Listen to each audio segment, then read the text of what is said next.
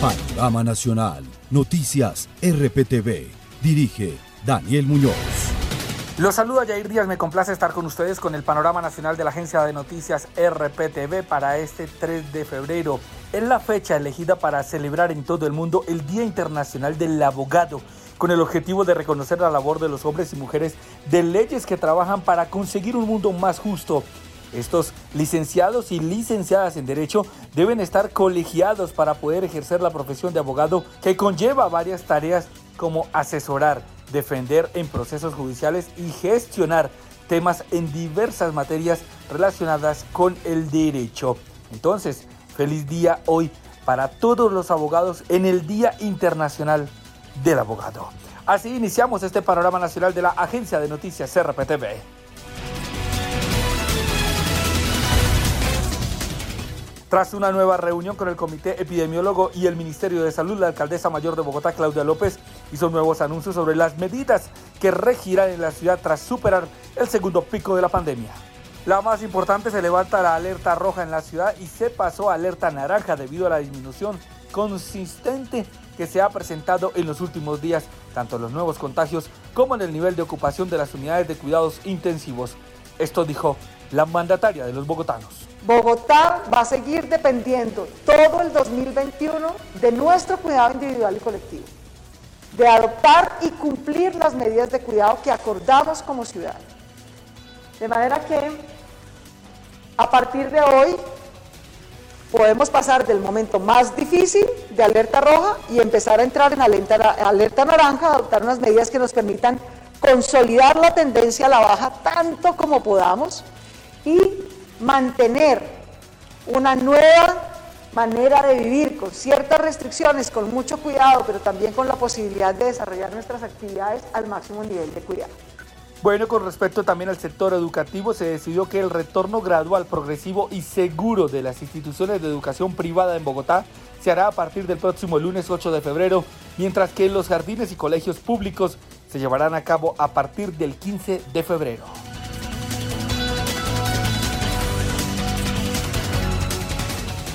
Mientras tanto, el secretario de Gobierno de Bogotá, Luis Ernesto Gómez, también confirmó que a partir de este jueves se reactivan los estadios de Bogotá para los partidos de la liga, pero sin público. A partir de este jueves, la liga que no había podido funcionar aquí en la capital del país, no podían tener partidos, podrán tener sus partidos tanto el jueves como el domingo en Campín y Estadio de Techo, por supuesto cumpliendo con todos los protocolos que ya están establecidos de burbuja epidemiológica, donde no hay ingreso ni de público y además hay unos protocolos muy estrictos para el ingreso y la salida de los clubes a los establecimientos. Tampoco podrá haber hinchas alrededor del estadio, siempre los partidos funcionarán de manera, eh, digamos, de manera eh, virtual y de transmisiones en televisión para la hinchada.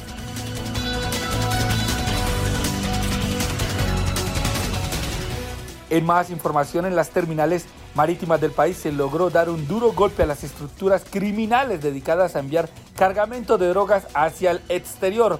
Camuflados en una exportación de fruta, estos delincuentes querían sacar de Colombia más de 1.700 kilómetros de clorohidrato de cocaína. Nicolás Amaya, ¿qué tal? Buenos días. ¿Qué tipo de modalidades ahora están usando las bandas de narcotráfico para poder transportar esta droga?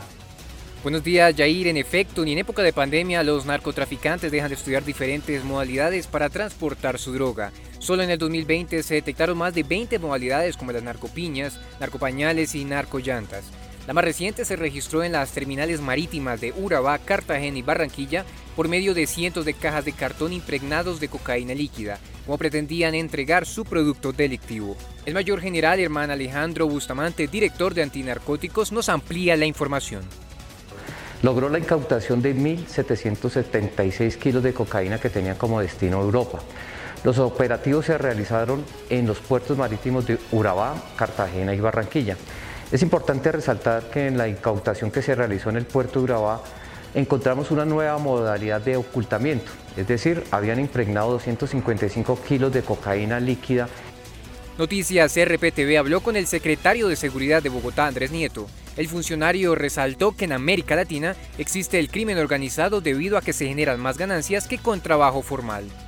El abandono de los estados, de los gobiernos de distintos territorios, hace que las bandas delincuenciales o los grupos criminales terminen aprovechando ese vacío y tomando control de barrios, comunas, favelas y demás para poder garantizar estas ganancias del crimen y de la delincuencia, porque lastimosamente hoy en Latinoamérica es mucho más factible que un delincuente gane más que teniendo un trabajo formal. Gracias, Nicolás. Y antes de despedirme, les contamos el último reporte del Instituto Nacional de Salud sobre los casos activos de COVID-19 en el país. Ya son 82.659 los casos que se encuentran activos, de los cuales en las últimas horas, en las últimas 24 horas, fallecieron 304 personas.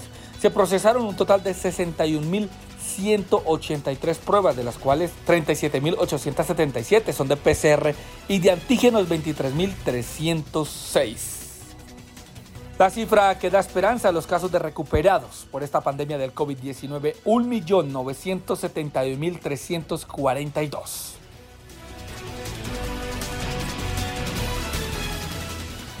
Hasta aquí este informe nacional de Noticias RPTV, no sin antes invitarlos a que nos visiten www.noticiasrptv.com. Ustedes por favor se suscriben a nuestro canal de YouTube y también nos sigan a través de nuestras redes sociales como arroba Noticias. A todos que tengan un feliz día. Hasta pronto.